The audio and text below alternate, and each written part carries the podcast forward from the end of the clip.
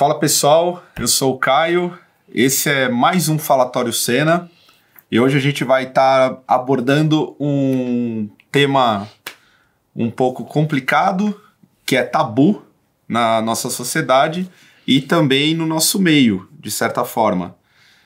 E para quem não sabe, a cada 40 segundos uma pessoa se suicida no planeta. O problema é a segunda maior causa de morte entre pessoas de 15 a 29 anos de idade. Os caminhos que levam ao suicídio eles são variados e normalmente advém de alguma crise, seja qual ela for. E para esse papo, uh, eu convidei a Elis Regina, psicóloga da equipe do Instituto Vita Aleri, e a Amanda Montalvão. Montalvão. Isso. psicanalista, jornalista e cofundadora do site Sounds Like Us, nossos parceiros aqui de longa data.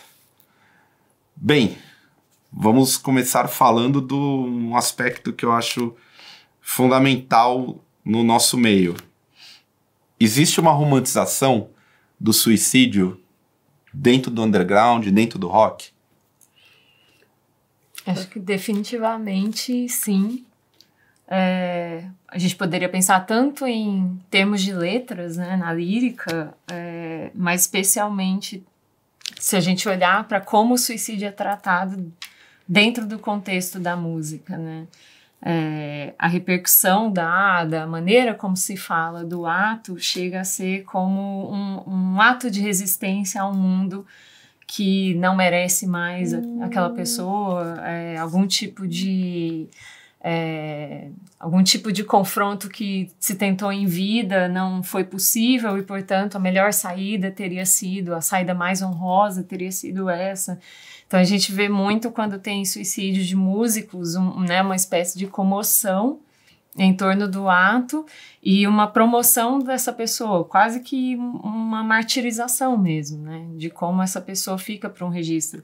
É, a gente tem um exemplo bastante recente, assim, pensando até no underground, que é um exemplo bastante é, triste, diria, né? Diante das circunstâncias, todos são, claro, né? Mas tem um, um, uma situação de um músico chamado Vinícius Gageiro Marques, que era o Yon Lu, que era um garoto de 16 anos do Rio Grande do Sul, que deixou uma obra vastíssima assim de composições que depois foram vieram à tona por conta dele ter se matado.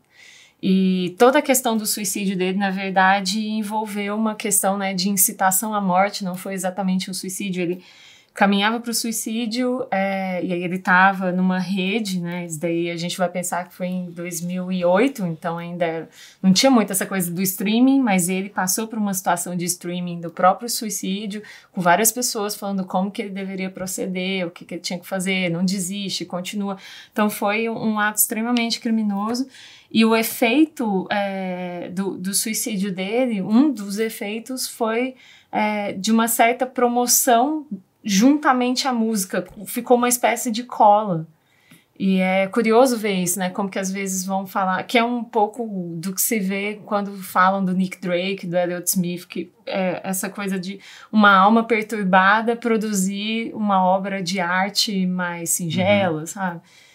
Então, me fez lembrar muito desse caso, é, dentre tantos outros, né? Em que se associa a produção a essa espécie de tormento da alma.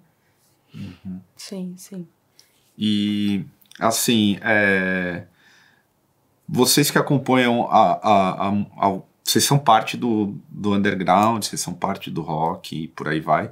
É, como que você trabalha no instituto, e até a gente comentava antes, é, que de repente a gente tem uma percepção um pouco é, errada, né? Do tipo, ah, só o rock, só no rock o pessoal é, tem esse, essa romantização, mas em outros estilos a gente não vê, é, não tem dados concretos de, de, de suicídio, coisa do tipo.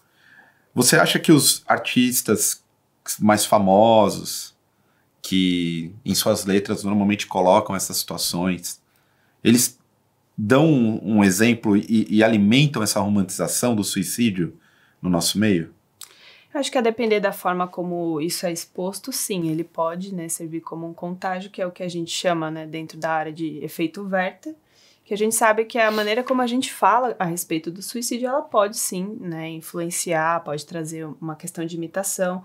Acho que a própria música, ela propicia uma identificação, né? Então, o artista ali, enquanto uma representação, um ideal, ela pode sim, a depender da forma como ela traz, também levar pessoas a romantizarem o ato e a entenderem o suicídio como uma saída né, possível. Mas a gente também sabe que sim, não é só o rock que tem questões ligadas ao suicídio. Eu acho que o rock, ele historicamente, a gente tem vários né, famosos que se suicidaram, que foram publicizados, né? Mas a gente também sabe que outras pessoas se matam em outros estilos, né? Mas acho que o rock até por falar de questões tabu, por trazer questões para discussão, né, a, a própria crítica social, ele acaba ficando muito colado mesmo com a questão do suicídio. Então parece que só os roqueiros se matam, né? Uhum. Talvez por se noticiar mais, justamente porque está mais visível, né? Exatamente. Então por trazer nas músicas, né? Eu estou tentando pensar em outros estilos não, não se fala sobre suicídio em uhum. músicas, né? Agora o rock, justamente por trazer essa discussão, né, e por roqueiros se matarem, também, né, associam então o suicídio ao rock, né? A gente tem um estudo de 93 que tentou também pesquisar o quanto o suicídio estava relacionado com o rock, e aí a pesquisa tenta fazer essa associação a partir do heavy metal, né, eles tentam fazer um estudo a partir de adolescentes e, e, com algumas escalas, mas que eles não são tão precisos justamente porque o que, que são fatores de risco para o suicídio? Será que a pessoa ter fatores de risco para o suicídio necessariamente ela vai suicidar? A gente sabe que não necessariamente. Então, a escala que traz, né, desesperança, desespero, e se a gente pensar que o rock é um estilo onde a gente tem uma crítica social, onde a gente acaba tendo um olhar um pouco mais crítico e para o sofrimento em si, a gente pode pensar que essa associação talvez não seja tão verdadeira. A gente está falando de alguém que enxerga o sofrimento, que enxerga problemas sociais, mas não necessariamente ele está em grande risco de suicídio, né? Então, pode ser um equívoco também a gente associar tão diretamente com, com o estilo. E tem uma escala, assim, que a gente pode, tipo um processo é, progressivo até chegar ao suicídio, assim, melancolia significa algo, a tristeza, porque as, também tem isso, né? Hoje a gente vive uma epidemia em que todo mundo também te, se sente pressionado a ser feliz. Sim. Né? Sim. A se sentir útil e por aí vai. Só que a vida, por si só, ela tem picos, tanto de felicidade, Sim. de momentos de, de melancolia e por, aí, e por aí vai. Tem um. A gente tem como classificar, assim, progressivamente até chegar a um, uma etapa do suicídio? É, eu não diria progressivamente numa linha contínua, porque a gente está falando de um fenômeno que é complexo, não existe uma única causa para o suicídio, acho que isso é importante a gente ressaltar porque normalmente a gente ouve, principalmente a partir da mídia, né, que ah, algumas causas muito simplistas, né, então, ah, tinha depressão, se matou, terminou um relacionamento, se matou, perdeu o emprego, se matou, e a gente sabe que é muito mais complexo que isso, envolvem vários fatores, né, acho que a gente tem uma tendência atualmente, e não é tão atual assim, de relacionar o suicídio com transtornos mentais apenas, então entender que o suicídio, ele é somente decorrente de um transtorno mental, a gente ouve muito, ah, 90% dos casos poderiam ser prevenidos porque estão associados a transtornos mentais. A gente já sabe que essa não é uma informação verdadeira, né? A gente tem sim um alto grau de vinculação da depressão, por exemplo, com o suicídio, mas a gente sabe que existem outras causas, né? E a gente pode aqui, né, acho que vale a gente também discutir, né, o quanto a gente tem outras causas relacionadas uhum. à questão do suicídio, né? Quanto a, a, essa progressão que você perguntou, a gente chama de intencionalidade suicida, uhum. que é mais ou menos, né, eu vou falar de forma bem simplista, mas assim, para a gente pensar como que começam essas ideias de morte? Essas ideias de morte, elas são diretas, ativas, passivas, né? Então a pessoa, ela fala em morrer, ela está comunicando um sofrimento. A gente sempre fala que suicídio é um sofrimento. Então, a gente às vezes ouve muito, ah, é fraqueza, é covardia. A gente sempre diz que suicídio, né? Você pensar em suicídio, você está mostrando que você está em sofrimento, né? E a partir daí a gente começa a tentar entender, ok, ela falou, né? Tô pensando em me matar, ou mesmo, ah, não aguento mais essa vida. Às vezes as falas são mais indiretas, né? É tentar investigar o que, que essa fala tá querendo dizer. Ela tá dizendo de um sofrimento, ela tá dizendo de um sofrimento que tem ideias apenas de morrer, por exemplo, passivamente, ah, podia tudo acabar e eu morrer. Ou não, estou pensando em me matar. Né? Então tem uma diferença de pensar uma... em morte e pensar em suicídio. Bem, né? que, que estabelece né, o que vai fazer com essa ideação. Né? Exatamente. Né? E aí que a gente também vai investigando essas minúcias. Ok, tem uma ideação suicida aí. Ok, é uma ideação que ela já tem um plano, ela já foi colocada ali em ação nesse sentido, tem uma ideação que é algo mais constante, não é uma, um pensamento de, de se matar que todo mundo na vida já teve alguma vez, né? Isso não é patológico, isso não é um problema. O problema é quando isso é recorrente, quando isso aparece como uma saída constantemente. Aí a gente está vendo que, que sobe um degrau dentro dessa intencionalidade. Então, a pessoa já fez planos, a gente já está num nível acima, né, de risco. Se a pessoa já teve uma tentativa anterior, a gente também considera que é o principal fator de risco. Isso não quer dizer que uma pessoa que tentou obrigatoriamente vai morrer por suicídio, mas é, chama um risco, né, para a gente pensar como é que está a saúde, né, psíquica dessa pessoa e quando ela comunica, né, de estar tá pensando em suicídio novamente. E é difícil, né, estabelecer o que que é, o que da fala vai virar um ato, porque uhum até um grande efeito de se falar é esvaziar a ideia, transformá-la em algo, remodelar, fazer com que a ideia de se matar transforme-se em outra coisa, né? Dissolver esse sofrimento e não precisar recorrer ao ato, né? Uhum. Que, e aí, para essa passagem, né, de o que, que você fala e o que, que você vai fazer com isso, depende da subjetividade de cada um. Então, até conectando com a sua pergunta anterior, né, que sobre isso está ligado mais ao rock ou não, se a gente for pensar, a subjetividade é o que mais não tem escuta pela sociedade nas questões do suicídio. Tanto que se estigmatiza categorias de pessoas, né, categorias de é, adeptos de determinada sonoridade, categorias de populações a ponto de se imaginar que aqui o enfrentamento do sofrimento vai ser de tal forma que a solução vai ser o suicídio. E a gente precisa sempre pensar que o suicídio é uma solução irreversível gerada, uma solução, né, pensando sempre do ponto de uhum. vista do suicida, uma solução gerada a partir de um sofrimento num estado agudo, insuportável, né, que muitas vezes é ali uma forma de matar a dor uma forma de matar a vida que se tem, uma forma de matar aquele instante ali que está insuportável. Né? A gente vê muito, por exemplo, nos casos de adolescentes em que eles é, fazem até uma dissociação, né? De que se matar, mata o corpo, né? Uhum. Vai tudo embora, não tem mais aquela vida que tinha ali. E então essa questão da subjetividade de como lidar com o sofrimento é seminal para a gente entender, né? O CVV tem uma metáfora que eu acho muito bonita, que é a questão do copo cheio de água, né? A gente vai vivendo a vida, a gente vai colocando água no copo em termos de o que que a gente vai passando, o que que a gente vai sofrendo, e aí você vai é, enchendo esse copo e fazendo coisas para esvaziar, né? O copo transbordando seria uma situação né, de se chegar ao suicídio. Então, que estratégias que a gente tem hoje na sociedade para poder evitar que esse copo se encha, né? Você falou da questão da felicidade obrigatória, uhum. ela é um baita enchedor de copo, né? Então, a gente precisa sempre olhar por esse, por esse, esse prisma da subjetividade, porque até mesmo falar de morte tem conotações muito diferentes, né, uhum. para cada um. E, assim, não sei como vocês enxergam o você colocou uma, uma coisa interessante. Pensar em morte é uma coisa, pensar em suicídio é, é, é outra, né? Uhum. Eu nunca pensei por esse prisma, assim. Para mim, eu, eu, sempre pensei de uma forma, em uma escala um pouco progressiva. Uhum.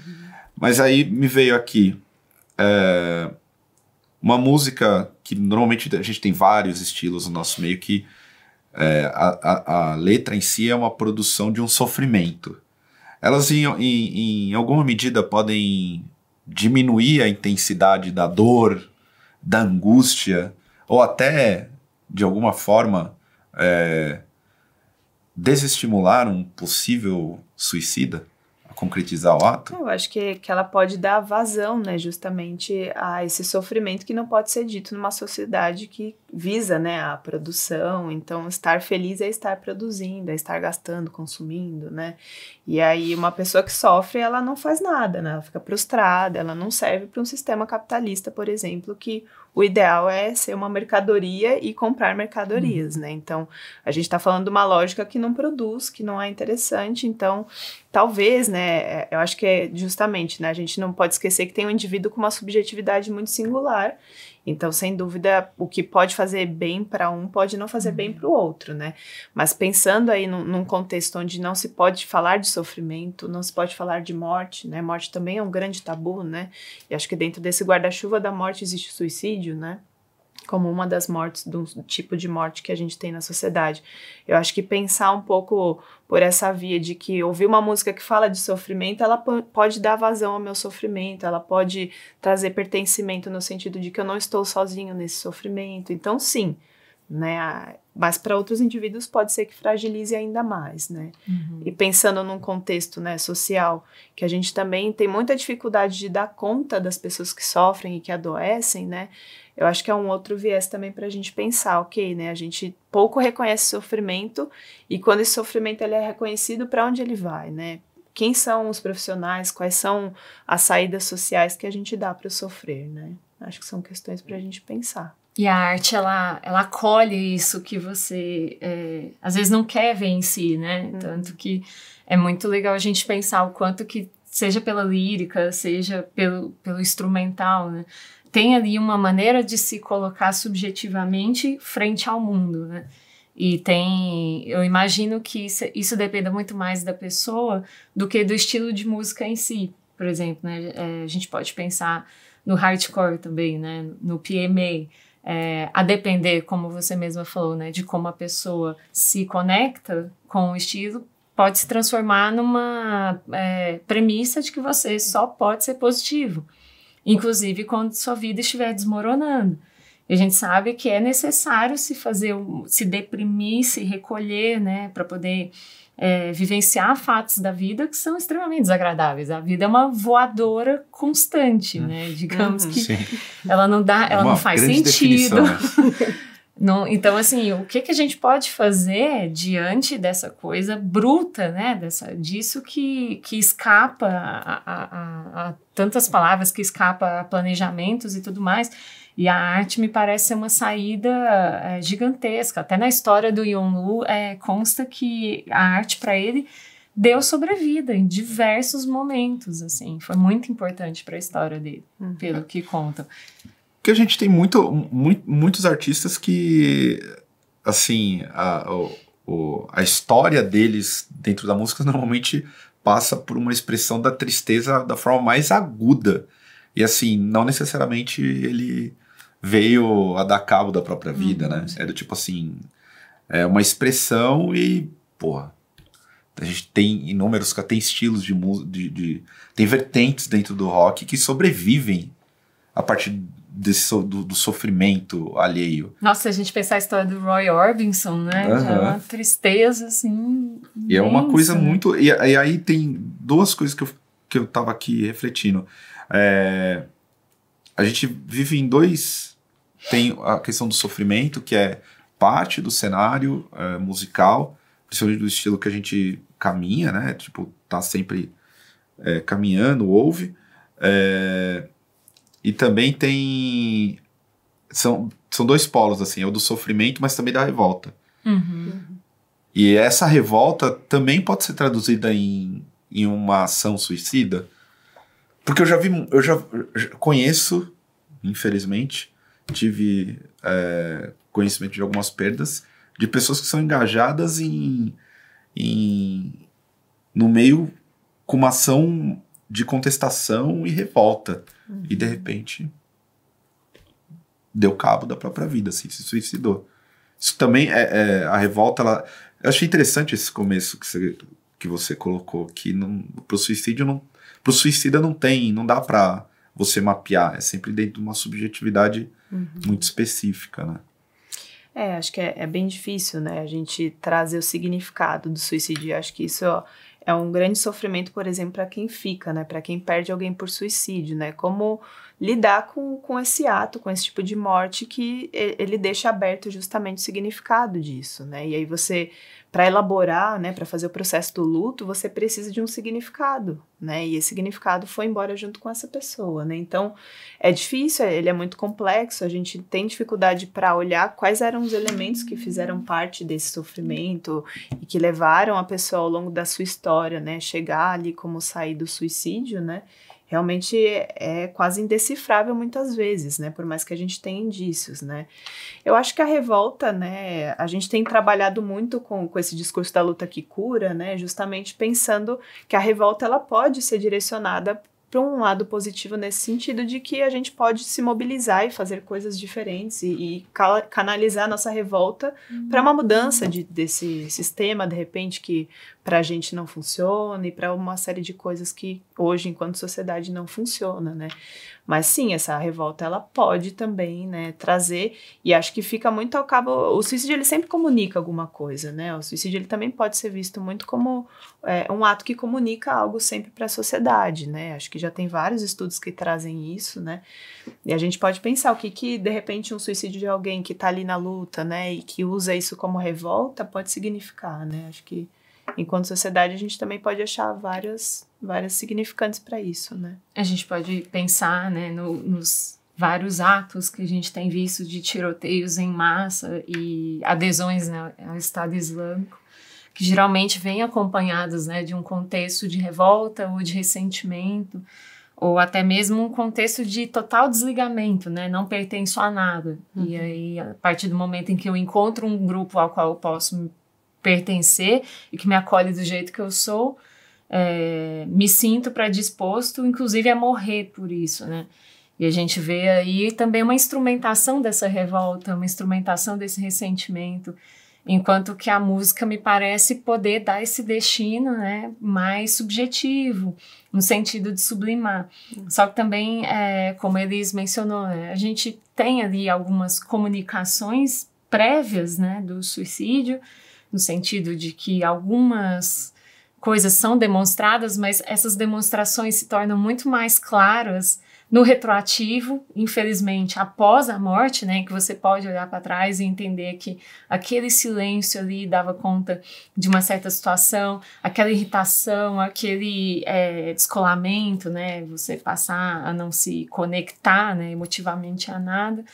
É, você tem essas manifestações, só que tem aquilo que não é manifesto, que é o que está inconsciente e que é desconhecido, inclusive, para a pessoa que está com ideação suicida. Então, às vezes, a gente sente que tem né, uma cobrança para que a família, para que os amigos percebam isso antes, né? É, mas como é que você não percebeu, né? Tava do lado e tudo mais. Mas é muito complicado, né? É extremamente. É, é, é, é inconsciente e também não é algo que te dê ali uma. Não vai ser preto no branco, ele não vai te dar ali uma resposta clara. Então você tem determinados sinais que não são sequer manifestados, ficam ali talvez interrompidos por um silêncio, porque não sai na palavra. E aí entra a questão fundamental, né, de se buscar ajuda. Então, vamos supor que a gente tenha aí alguém com ideação suicida que pode transformar, pode dar dois, dois destinos diferentes para a revolta, né? Usá-la como o gatilho que faltava, né, para justificar o ato, ou se agarrar a ela e produzir uma segunda coisa. Então, é, é bem complexo, né? É, uma das coisas que, que eu pesquisando vi achei meio bizarro é que uh, tem dois países assim, aliás, duas regiões. Um é um país e uma região que tem que normalmente é onde se discute para dentro aqui para o Brasil sobre ah, putz, o pessoal que mora na Escandinávia tem um alto índice de suicídio. O pessoal no Japão também, alto índice de suicídio. E pesquisando, eu descobri por, por dados da OMS que a maior parte, 80% dos suicídios são reportados nas nações periféricas, né? Exatamente. E eu não sei, vocês trabalham é, com isso, eles principalmente. Por que, que isso é, é tão tabu para ser discutido na, na nossa sociedade? Que nós somos parte dessa periferia, né? Uhum. E eu não vejo aqui, é, eu tava a, a, alguma, a, alguma ministra, não sei se foi a Damares, falou alguma coisa em torno do suicídio, não peguei muito bem qual que foi, mas é, é um baita tabu aqui, né? Falar sobre o tema. Sim. Aqui como no mundo ainda, né? A gente uhum. tem trabalhado muito, né? Acho que enquanto profissionais, né? Acho que todos os profissionais e acho que o suicídio a gente sempre fala que é uma questão de todos, né? Então, todo mundo pode dar sua contribuição dentro dessa temática, né? Desde que a gente possa ter informações sobre isso. Então, uhum. acho que a gente tem caminhado muito. O suicídio, ele começou no Brasil ser considerado um problema de saúde pública só nos anos 90, que foi praticamente ontem, né?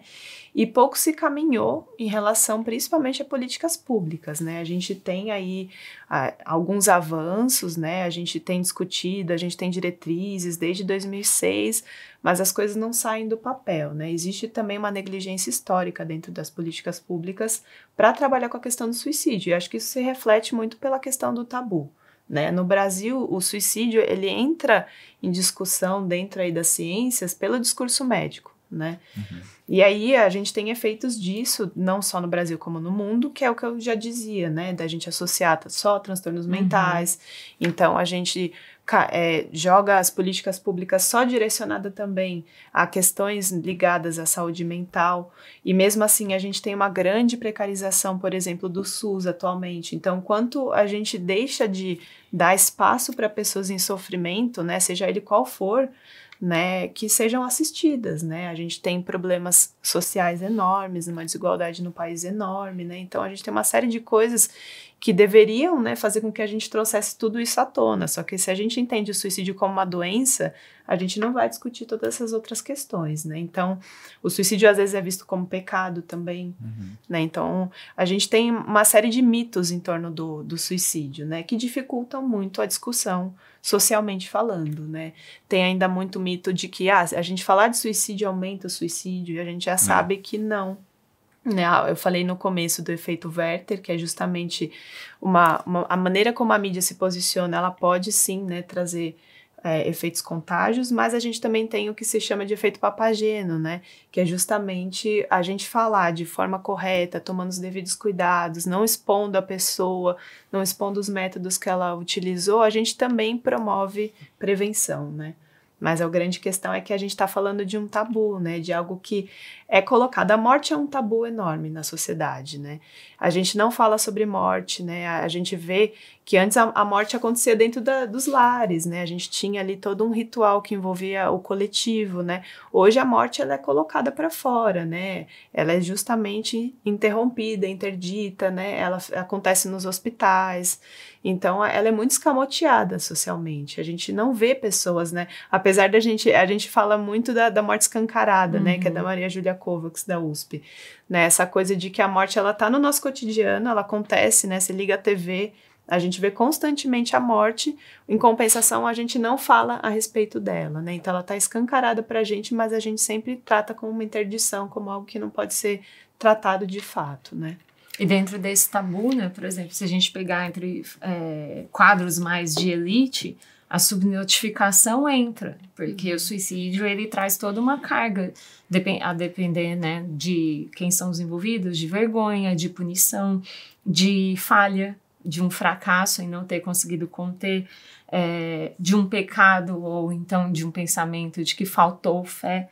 Então ele traz aí uma série de conteúdos é, junto com a morte, que são conteúdos que, que, quem vai lidar com eles é, é, quem fica. E a maneira como se lida com isso é, exige né, um, um aprendizado, um, um, assessoramento muito grande. E se a gente for pensar né, nos países periféricos, onde a gente tem essa quantidade muito grande, é, por exemplo, o suicídio de jovens indígenas e jovens negros uhum. no Brasil, está aumentando muito. Assim. De 2012 para 2016, o aumento foi é, classificado né, pelo OMS. E a gente percebe que é aí uma fatia da população que a gente pode pensar, né? Que tipo de perspectiva tem? Que tipo de assistência tem? Porque muito se fala, né, do suicídio como é, o que estabelecer de prevenção uma vez que ele ocorreu, né? E a gente tem muito isso no Brasil, né? O que, que a gente vai fazer depois que aconteceu? Uhum. Se tem essa política da prevenção, né?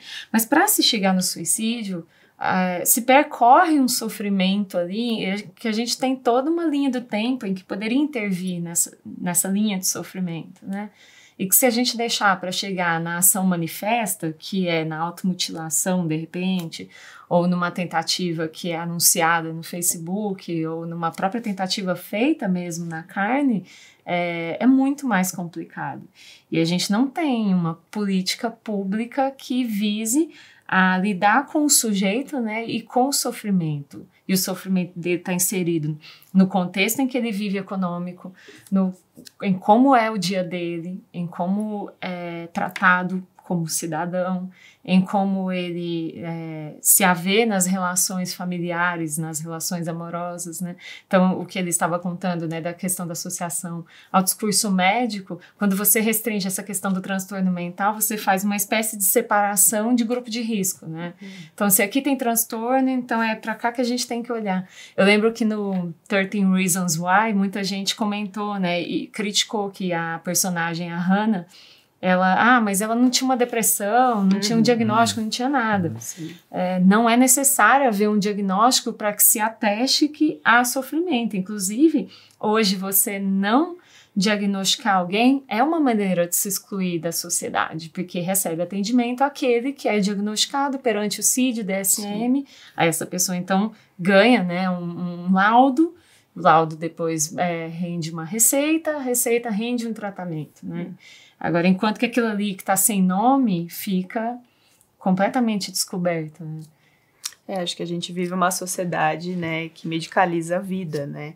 É um pouco isso, né? A gente transforma tudo em doença, né? E aí tudo tem que ser diagnosticado.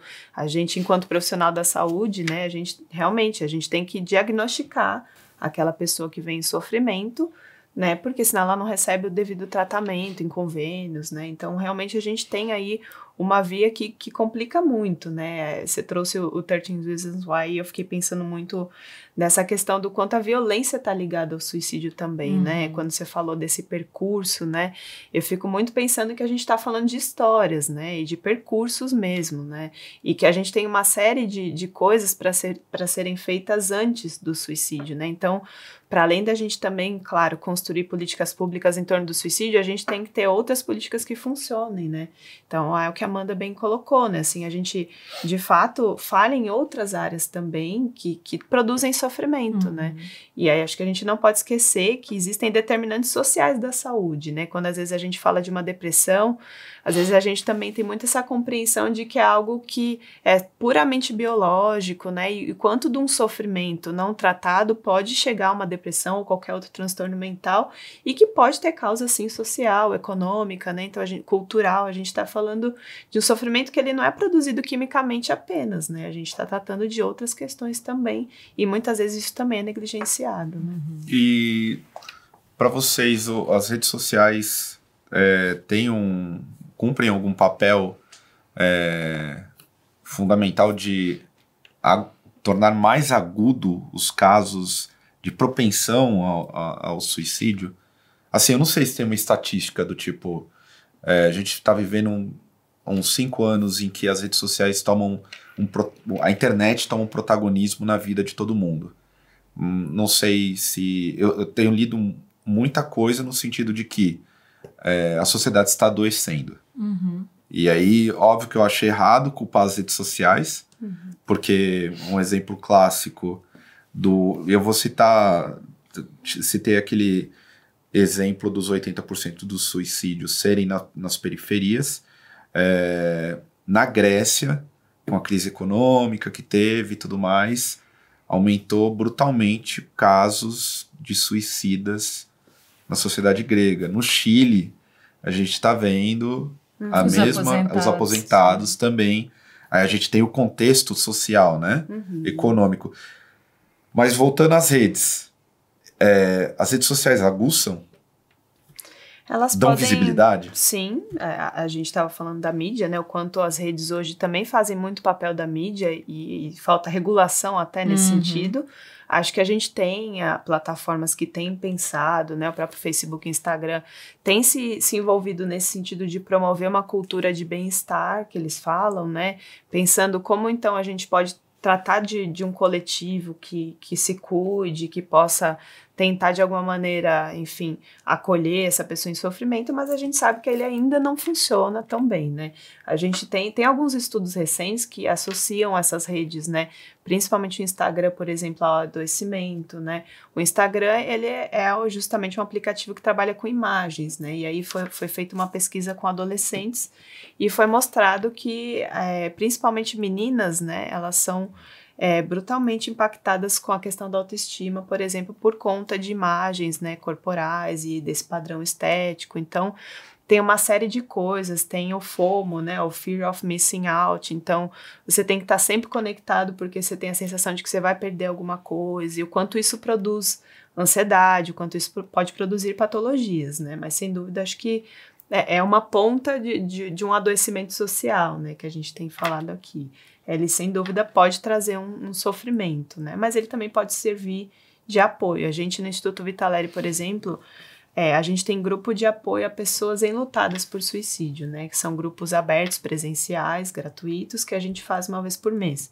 E a gente, dentro da demanda tão grande, a gente fez um grupo virtual para dar conta de pessoas de, de estados, enfim, ou até mesmo de municípios dentro aqui de São Paulo ou fora, que não conseguem, não tem grupo, por exemplo, e precisam falar de, de, de um sofrimento, né, de um luto por alguém por suicídio e não tem espaço socialmente, né? E aí, por exemplo, o Facebook e as redes sociais em geral poderiam dar vazão também a, a esse pertencimento, né?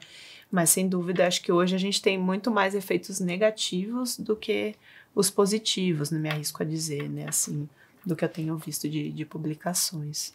É, eu vejo muito na clínica e nos trabalhos que eu desenvolvo junto a uma amiga trabalhos de prevenção de suicídio em escolas e com contextos de cinema. Né? A gente fala com alunos, pais, educadores e a gente percebe muito o quanto que as redes sociais às vezes são o único ponto de expressão de algum tipo de subjetividade em que a pessoa ali se coloca em primeira pessoa e fala o que, que ela está sentindo, né? Às vezes não consegue falar para alguma outra pessoa, mas veicula aquilo ali na rede social. Então, nesse ponto, acho que a gente precisa aproveitar, né, o quanto que essas redes, então, encorajam é, as pessoas a se abrirem, que elas estão se abrindo de alguma maneira, né, seja na exposição até mesmo é, íntima, mas tem algo ali, então, que faz com que as pessoas se abram em algum nível. Então, poder chegar junto, né, e, e, traçar algum tipo de estratégia. E tem o outro lado também que me parece muito preocupante, que aí faz a gente voltar né, no efeito Weber, que é essa questão, por exemplo, do compartilhamento do post de despedida, que é uma coisa uhum. muito habitual, né, feita é, para se lamentar um episódio de suicídio, mas que estabelece um contágio, assim, e é uma medida é, completamente não recomendável. Então, se as pessoas virem algum conteúdo assim, não compartilhem. Por quê? Qual que é a questão? Às vezes a gente tende a pensar que os suicídios, é, ele surge de alguém que tem ali uma ideia racional de o que, que vai fazer com a própria vida, o ato que vai tomar, as ponderações que vai fazer. Mas não, é, é, é um estágio né, de, de dissociação que não permite fazer qualquer tipo de ponderação, né, de estabelecer o que é um antes e o que é um depois. Então, imagine esse conteúdo, né, que já estabelece toda uma questão de uma comoção, ou, né, ou de uma condenação, dependendo de quem comenta isso. Às vezes estabelece uma homenagem né, uma homenagem póstuma em que aquela pessoa finalmente é mencionada, finalmente é reconhecida. Então, esses conteúdos, na medida em que são compartilhados, eles podem servir sim como algum tipo de validação ou de encorajamento para quem está em ideação suicida, não está passando né, por um tratamento, não tem como lidar com aquilo. E tem um, um outro grande problema que é essa questão entra entra no feed, sabe? Uhum. Simplesmente vai protege, passando, né? não se protege e não se fala sobre o que, que aquilo significa. Uhum. Então se torna mais um dos posts em que vai ali uma vida, uma fração de vida exposta, só que aquilo ali, na verdade, a gente está falando de uma dor imensa. Né? A gente precisa recuperar a subjetividade, inclusive é, lidando com a internet, né?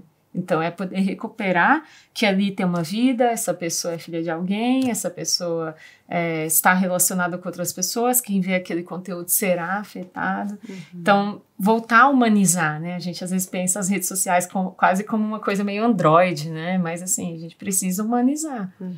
Então, caberia aí pensar em um, algo como o que ela mencionou, né? Do Facebook, de já que todo mundo usa, o que, que a gente pode fazer para trazer né, essa discussão para perto, para fazer com que essa conversa sobre sofrimento seja é, mais presente no dia a dia. A música cumpre essa função?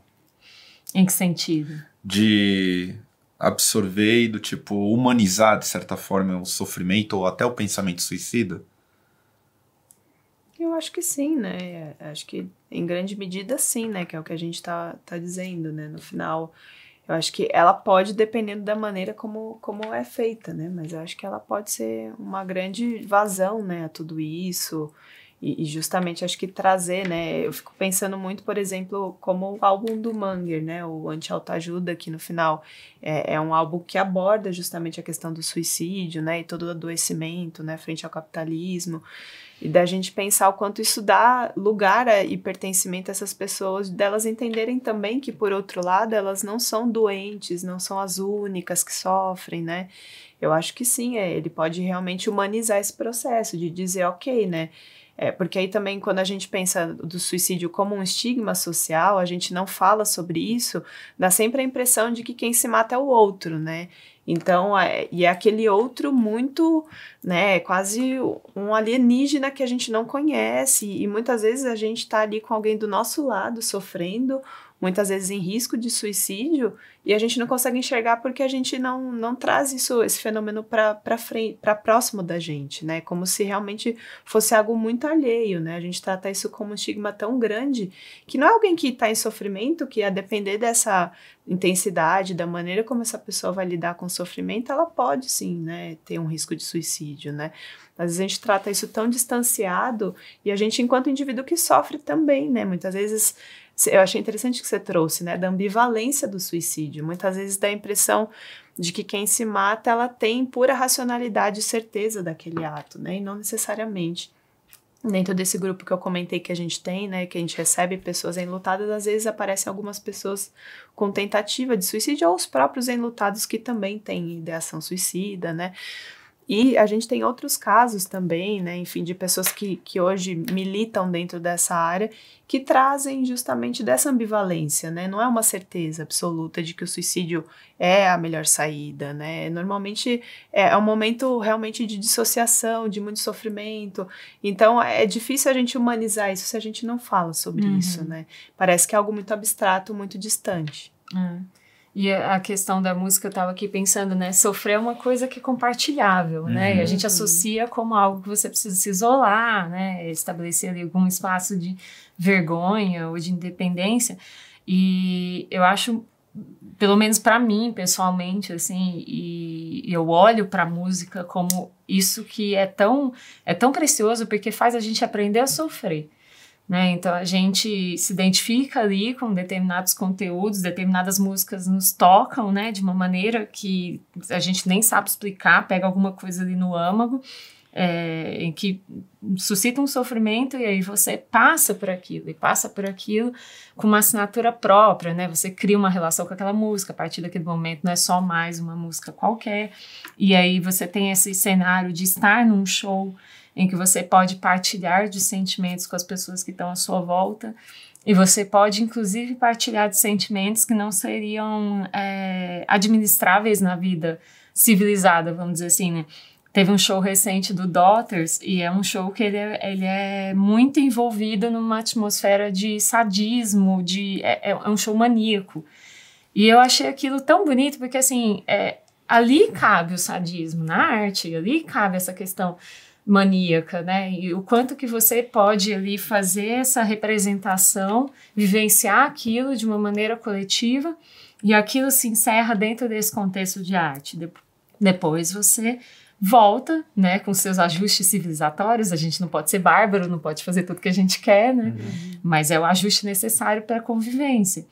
E sofrer depende disso, né? Depende da gente poder reconhecer o que, que a gente não chama de humano, né? Vira e mexe a gente fala que as piores porções nossas são monstruosas. Não são, são humanas. Uhum. Só que a gente tende a fazer essa separação, né? Ah, isso tá externo, não tem nada a ver.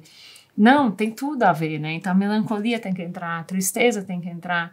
E eu lembrei de uma outra questão, me fugiu o nome do documentário, é, não é documentário, o filme de ficção que fizeram sobre o Mayhem, vocês lembram?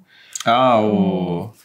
Lords of Chaos, Isso. que tem o Dead, que tem é. toda. que é super super icônico, assim, né? Tem a capa do Mayhem, é, o cara e, morto. E me veio essa questão, né, de o quanto que cada um dos envolvidos lidava com esse flerte com a morte, né? Um deles estabeleceu ali aquilo ali de um jeito concreto, sem qualquer via, né, de negociação, tipo, foi um suicídio. O outro tinha muito essa ideação da destruição e um terceiro que se aproveita disso para fazer ali uma perversão em cima disso, né? E infligir esse tipo de dor no outro. Uhum. Então a gente vai ter sempre esses contextos, né? Não vai dar para a música responder pela pluralidade de pessoas, mas ela certamente vai poder se relacionar e uma vez que essas pessoas possam né, estar diante de um tratamento, né? Eu sempre vou puxar sardinha uhum. pro tratamento, Não. né? Que é uma necessidade. que é uma, né? necessidade, uma necessidade e que vai te colocar em confronto com seus piores sentimentos sem que você precise externá-los em ato e especialmente mirando o outro, né? É, as pessoas têm dificuldade em buscar o tratamento. Sim. E aí, o, o, o underground, o nosso meio pode ser um ponto de acolhimento, de compartilhamento desses problemas, vocês acreditam nisso? Eu tenho visto muita roda de conversa, né? Que eu tô achando bem. E, e, lembrando que a roda de conversa ela é um, né, um trampolim, ela não é o sim. tratamento em si. Uhum. Né? Então, tenho visto iniciativas é, dentro de festivais mesmo, agrupamentos que vão além, por exemplo, da escalação do, do festival e pensam ali em alguma estratégia para se conversar e tudo mais.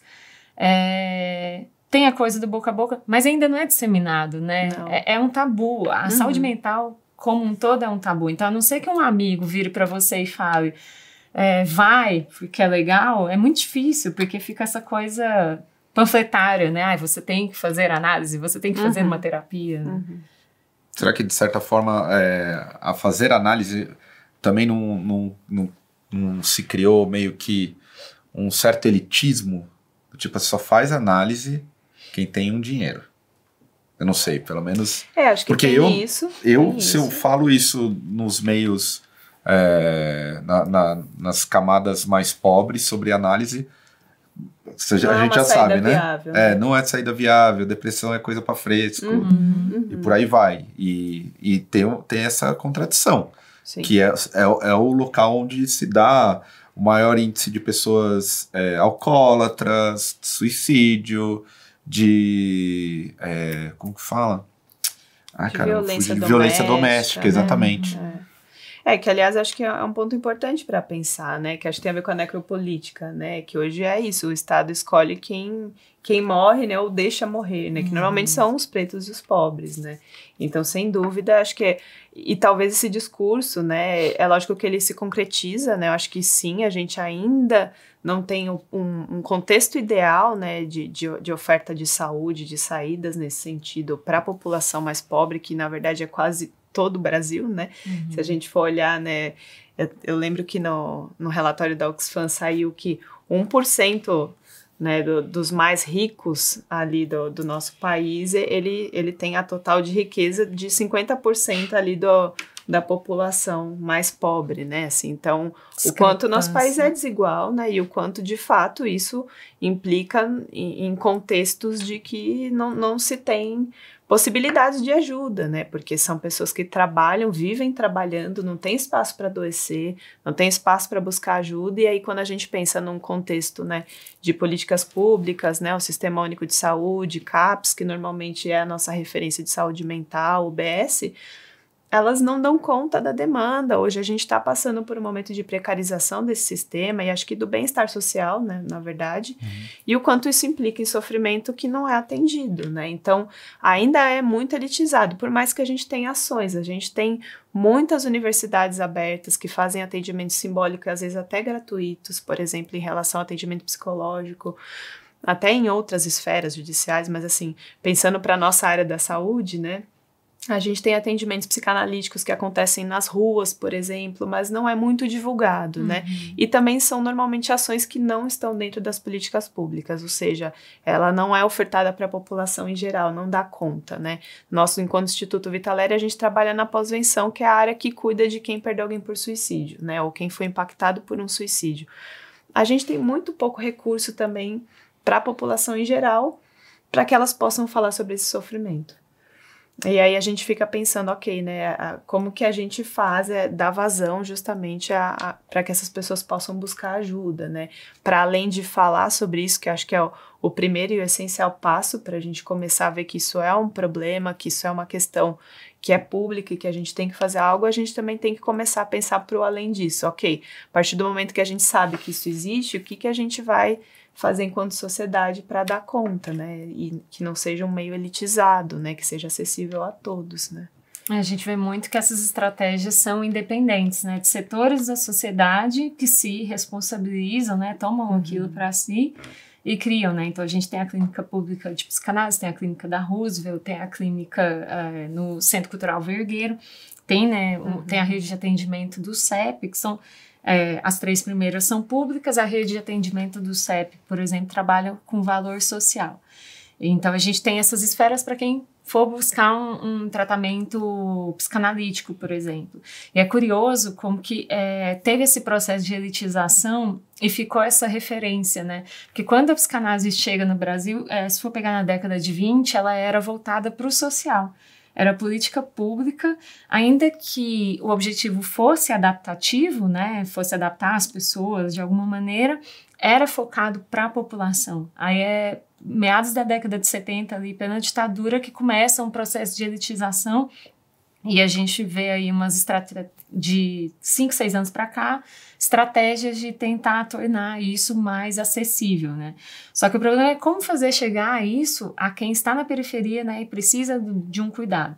E a gente tem aí uma mudança de é, atendimento, né, que foi a luta antimanicomial de tirar, né, dessa lógica da internação, que a saúde mental sempre foi muito associada à questão do, do hospital, né, uhum. hospital psiquiátrico. Então, depois de uma grande luta, é, foi estabelecido um modelo ambulatorial, né, que em termos de lei é um modelo é, excelente, assim, só que o problema é que aí a gente entra nesse vácuo brasileiro que é fazer a lei ser cumprida. Uhum. Então, o modelo de assistência do CAPS, por exemplo, né, é um modelo de ambulatório em que não tira a pessoa do convívio da sociedade, pelo contrário, deixa ela junto da sociedade.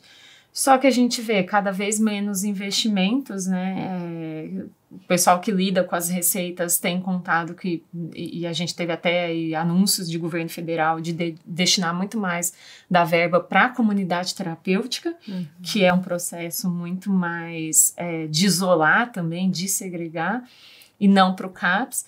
Se a gente for, por exemplo, no CAISM ali da Vila Mariana, a gente vai ver também uma lógica de atendimentos muito rápidos, uma receita e, e vai para casa. Então, a saúde mental, como política pública né, no Brasil, ela é definitivamente negligenciada. Assim. Parece que a política é negligenciar, inclusive. Uhum.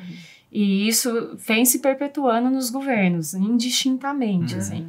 Só que, claro, que a gente pode ter uma piora na medida em que você não tem o destino de recursos, né? Concursos para poder ter os funcionários, né? Para poder fazer essa questão de triagem, né? E de como que vai fazer acompanhamento dos pacientes. E quem trabalha com isso tem relatado que está ficando cada vez pior. Assim. E está ficando pior, assim, aí uma pergunta para vocês que estão, que trabalham com isso. Vocês tem uma percepção de que as pessoas estão adoecendo mentalmente? Sim, acho que até por todo esse contexto que a gente vem discutindo aqui, né? Acho que a gente tem um sistema capitalista, né, que, ao meu ver, ele adoece, né? Ele torna justamente uma sociedade mais individualizada, né? Uhum. Então, todo esse processo do indivíduo só enquanto mercadoria, que ele tem que concorrer com o outro, né?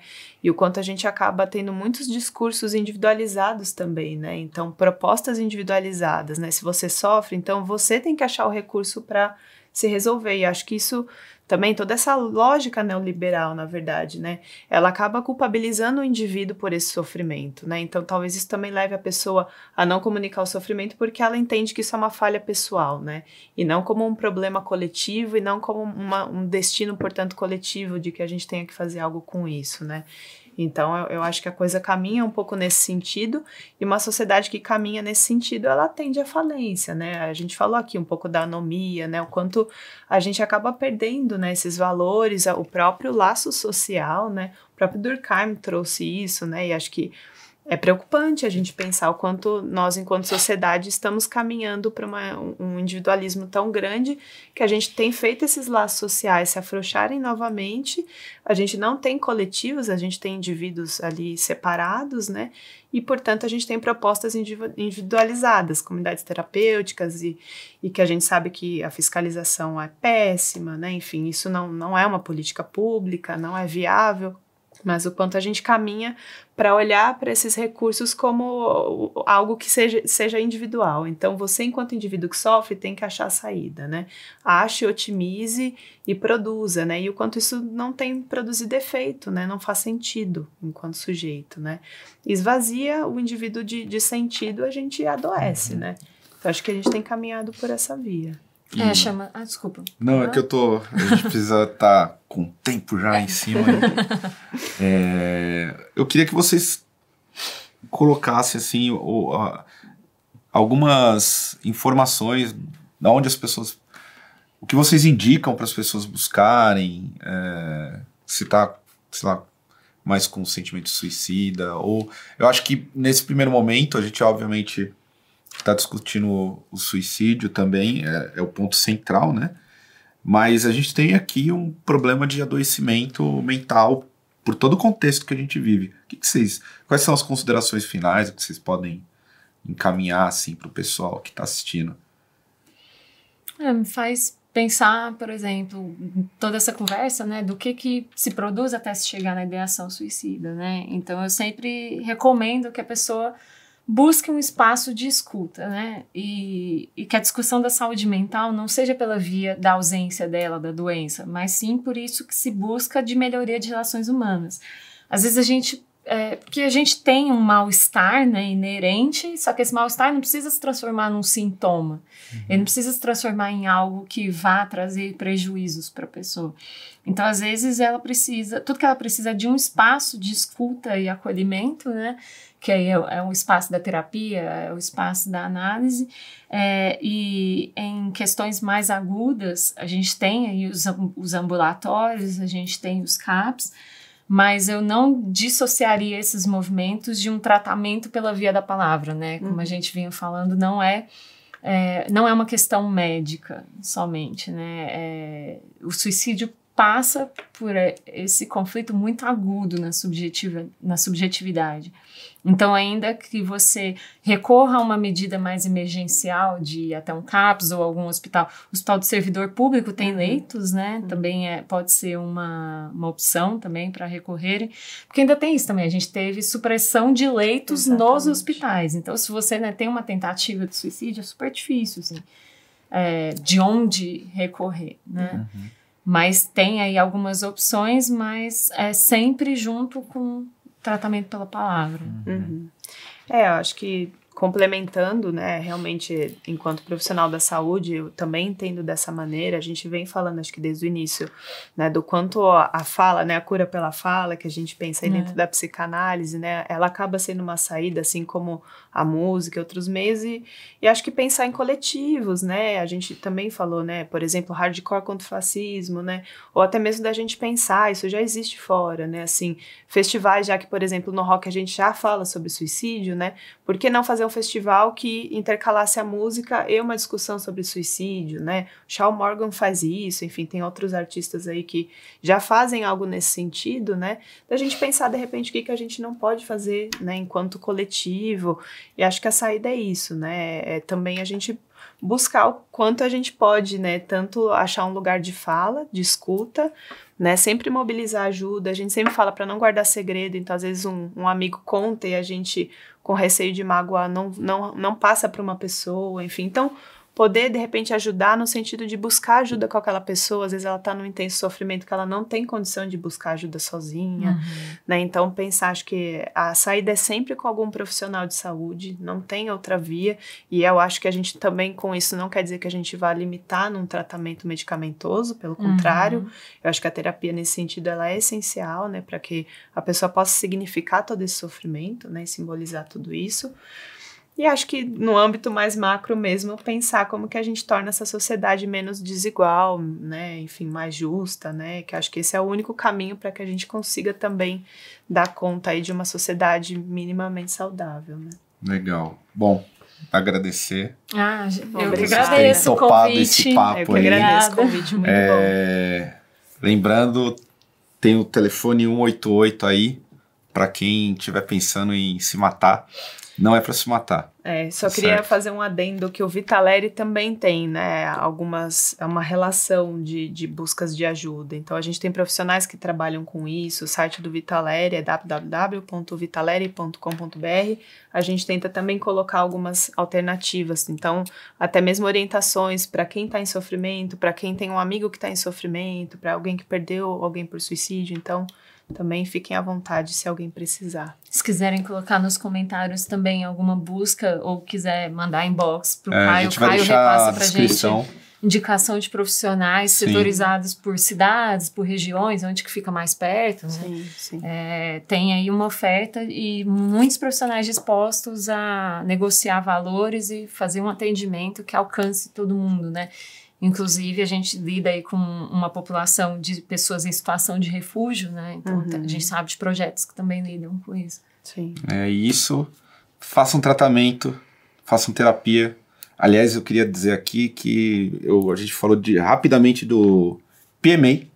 E o PMA é o coaching do da música pesada. Tô louco. É, mas é, para pensar. PMA é o coaching da música pesada. E a gente vai deixar na descrição do, do vídeo ao, a, os sites, as referências que elas vão estar tá fornecendo para nós. E para quem aguentou aí até o final do programa, muito obrigado. É, eu acho que esse papo foi muito bom, passou rápido, eu nem vi aqui, tipo, interessante pra caralho. Nossa, eu falo demais. Não, mas é bom, passou, passou muito rápido, isso é muito legal. E ouça música triste também, porque música triste conforta, cara. É, no e final das contas. Também, o, é. o coaching conforta, a música triste também conforta. É, então. Coach. Mas é o coaching. Tenho ressalva. então, agradecer a todos que ficaram aí até o final. Lembrando, compartilhem nosso conteúdo, é, apoiem nosso canal, tem o Apoia-se, tá na descrição do vídeo também. E vou terminar com a frase aqui da Amanda. A vida é sobre uma voadora no peito. é isso.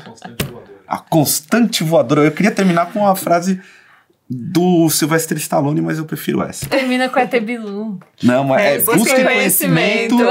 e, Principalmente atualmente. É, atualmente, busquem é conhecimento busque e busquem conforto. E convivência em espaços legais. É isso. Até Precisando, próxima. chama a gente. Valeu. Valeu.